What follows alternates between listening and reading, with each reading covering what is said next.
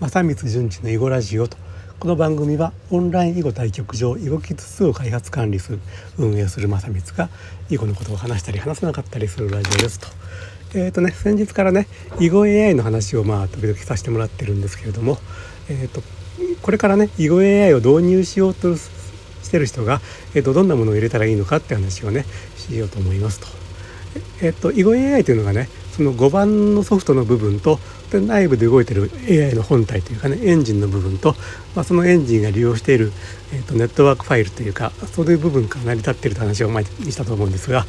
まあ、5番ソフトはねえーとま、いろいろあるんですけども一番使ってる人が多いのがリジーってやつなんでもうこれとりあえずこれを使ってみてください。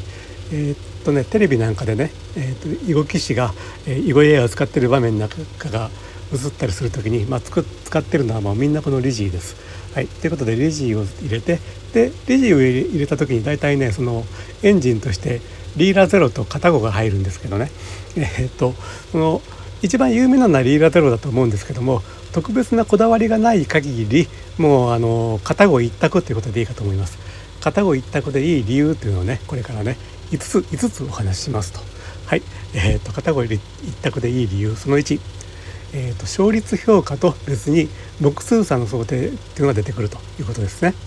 リーダーゼロだったらこの局面で黒の勝率が68%だよとかね白が75%だよというのが出てくるんですけどもそれがね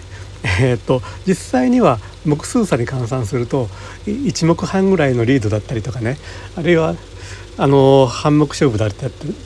たりってすることあるんですけどもリーダーゼロで見てる限りそんなこと全然わかんないんですよ。これが片語で見ると,、えー、っと今の局面で、えー、っと黒の勝率75%だけども目数差で見ると,、えー、っと1目から1目半ぐらいの差でしかないってことが分かったりねするので、えー、実際の局面のネタ判断をするのに、えー、と片語の方がねずっと分かりやすいと思いますと。はい2番目ですね片語一択の2番目強い。はっきり言ってね。えっと片方今めちゃくちゃ強くなってます。特に片方バージョン1.8ぐらいからすごく強くなって今バージョン1.9に来てるんですけども。そしてこれはねあるプロの先生 AI を結非常に使いこなしてられるプロの先生の話としてももう片方今めちゃくちゃ強いというふうに聞いてますと。えー、っとまあ他の AI と比較してですね。ででリーラゼロっていうのがねもともとはあの世界中の個人のパソコンでえーと、対戦データを積み重ねていってそれで日々強くなっていってるというのはね、えーと、聞いたことある人もいるかと思うんですけども実はねリーラトロもうそのプロジェクトはもう終了してまして、えーと、これ以上強くなったりしないんですよね。それに対して片語の方は今まさにそれが行われて、えー、と今でもねもう相当に強いんですけども今でも日々強くなっていってますということでそういう意味でもまず片語がおすすめおすすめですと。はい、で片語おすすめの理由その3込みをね自由に変更できると。これねあの英語 AI の特徴的なこととしてねあのリーラゼロとかはその自己対戦してこのデータをあの囲碁の知恵というか知識を、えー、っと得ていくにあたってね、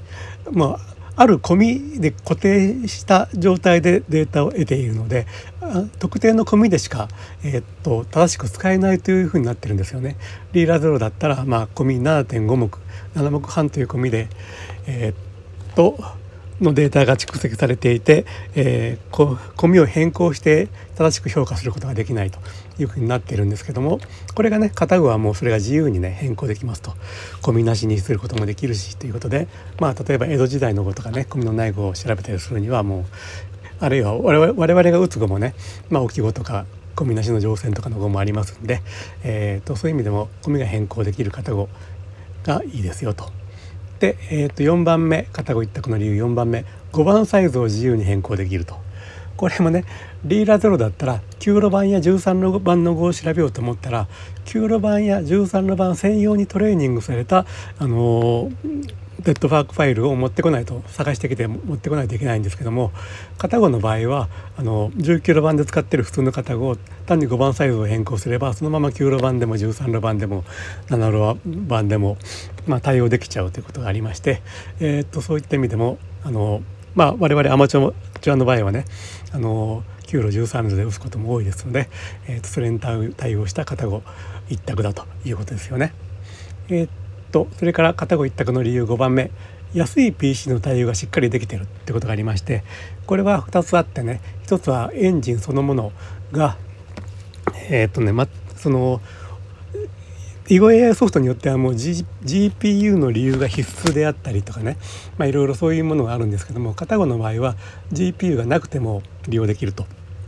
えー、っと昔はねそれでも OpenCL っていうものに対応してないとうまく動かなかったんですけども最近はもうそういう GPU の字のみ字の字もないようなものでもあのエーゲンライブラリという、まあ、C++ の行列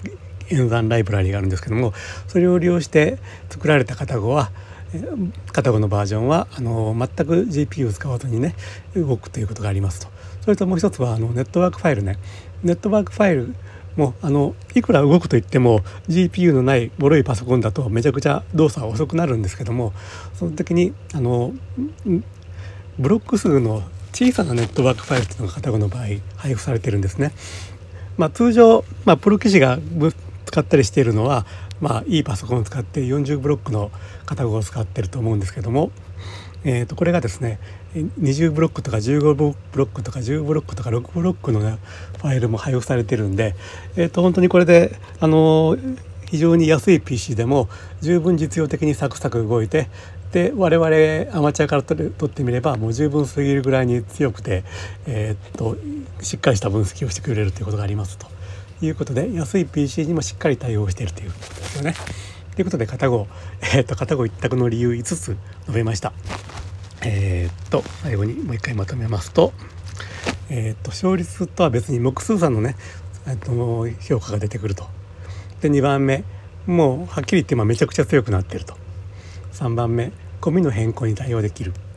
4番目9路版や13路版にも対応できる。